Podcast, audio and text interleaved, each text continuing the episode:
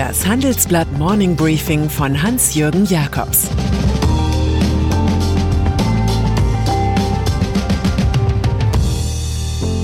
Guten Morgen allerseits. Heute ist Mittwoch, der 10. Februar. Und das sind heute unsere Themen. Ungehorsam gegen Angela Merkel.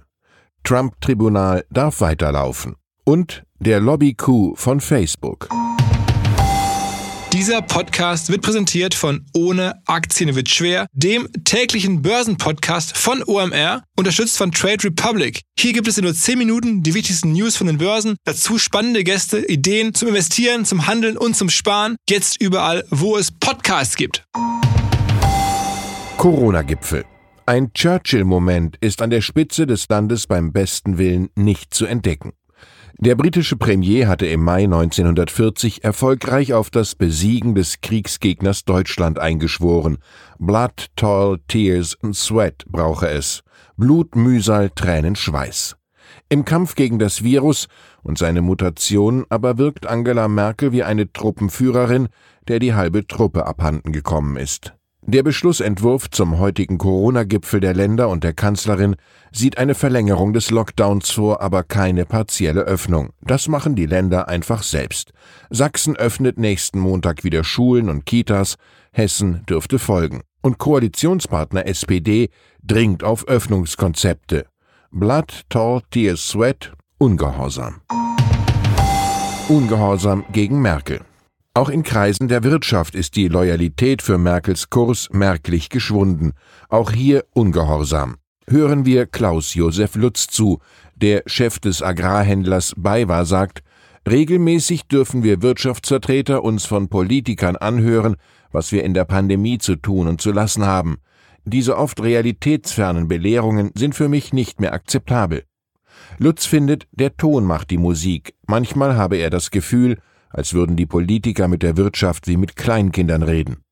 Es gibt mehrere Ausbrüche dieser Art. Mutmanager werden zu Wutmanagern, so wie Wollfabrikant Marco Scheel aus Rügen. Der will seine Produktionsstätte ausbauen, fühlt sich dabei aber von den Behörden regelrecht behindert. Seine Emotionsrede ging als Teil einer NDR-Reportage viral. Ich habe Bock, hier was anzupacken, aber einer muss auch mitmachen.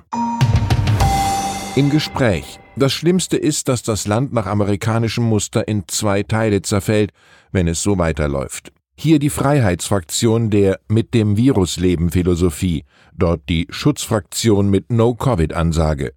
Zur letzteren Gruppe gehören zwei Top-Wissenschaftler, mit denen wir uns unterhalten haben. Gerald Haug, Präsident der Leopoldina, sagt, wir haben schon im September klare, verständliche Regeln gefordert. Die föderale Vielstimmigkeit hat diese verhindert, damit wurden Weichen falsch gestellt. So haben wir den Zeitvorsprung verloren. Andreas Barner, Präsident des Stifterverbands, erklärt, bei rund 1000 Toten täglich muss Politik sich auf die Seite der Vorsichtigen stellen. Ich bin sicher, dass auch innerhalb der Leopoldina viele wissenschaftliche Perspektiven um Konsens ringen. Unsere Gesprächspartner sind sich im Lob über Angela Merkel vollkommen einig. Die promovierte Naturwissenschaftlerin sei sogar ein Vorbild, weil sie Daten lesen könne. Unklar ist, wie sehr das der Kanzlerin sieben Monate vor Dienstende bei ihrem schwierigsten Kampf helfen kann.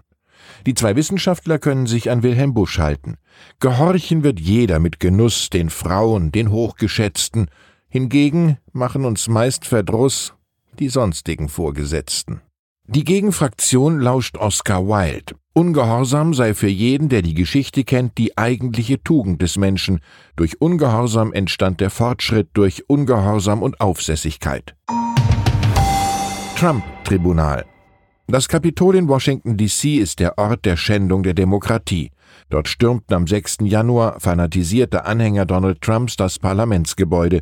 Fünf Menschen starben. Dieses Kapitol ist jetzt auch Ort der Abrechnung.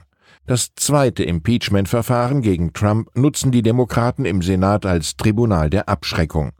Zum gestrigen Auftakt zeigten sie ein Video von den Krawallen und von Trumps vorheriger Rede, der seine Hooligans aufforderte, auf Teufel komm raus zu kämpfen. Mit dem Erfolg des Verfahrens kann angesichts eines Patts keiner rechnen. 17 republikanische Senatoren müssten dafür die Seite wechseln. Wahrscheinlicher sind fünf. Immerhin entschied gestern eine Mehrheit, das Verfahren sei verfassungsgemäß. Ex-Präsident Trump soll mit seinen Anwälten, ohnehin nicht First Class, ziemlich unzufrieden sein. Stahlindustrie. Die Knappheit ist der neue Begleiter des Wirtschaftsgeschehens. Alles wird knapp. Computerchips, freie Altstadtimmobilien, todsichere Geldanlagen, Spannung im Fußball, Handwerker, Zeitungskioske, Bankfilialen und nun auch noch der Stahl. Den stahlverarbeitenden Betrieben Deutschlands fehlt das plötzlich wieder begehrte Material, um der neuen Auftragslust der Kunden gerecht zu werden. Sie brauchen nicht mehr acht, sondern 22 Wochen bis zur Auftragserfüllung.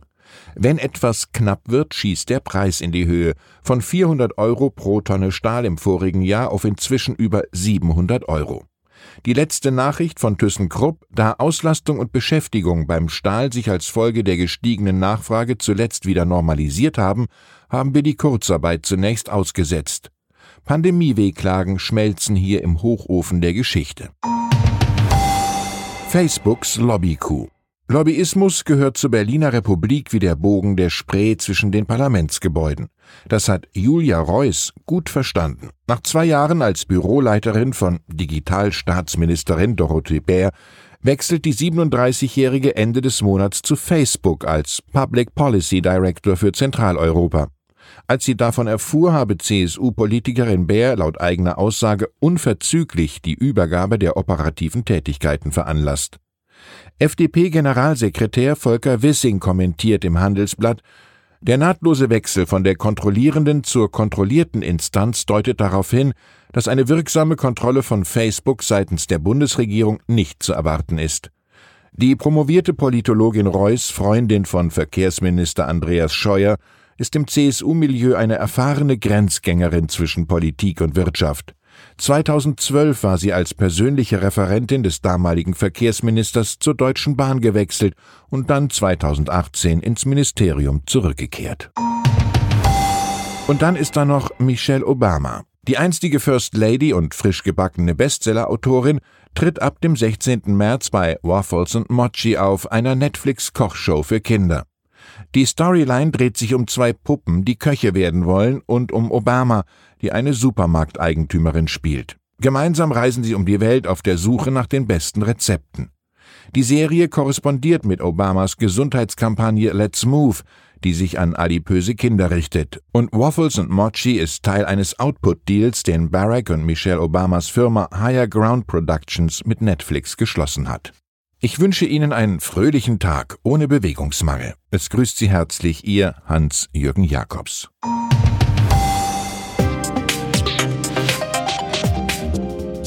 Ab 17.30 Uhr sprechen wir bei Handelsblatt Today über alle Themen, die die Finanzwelt bewegen. Integrität und Zuverlässigkeit sind der Schlüssel zu einer erfolgreichen Vermögensverwaltung.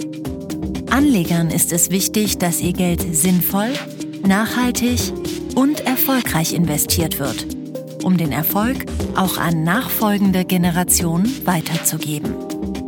Dieses und andere Themen präsentiert von unserem Initiativpartner, der Hypo Vereinsbank Private Banking. Das war das Handelsblatt Morning Briefing von Hans-Jürgen Jakobs, gesprochen von Peter Hofmann.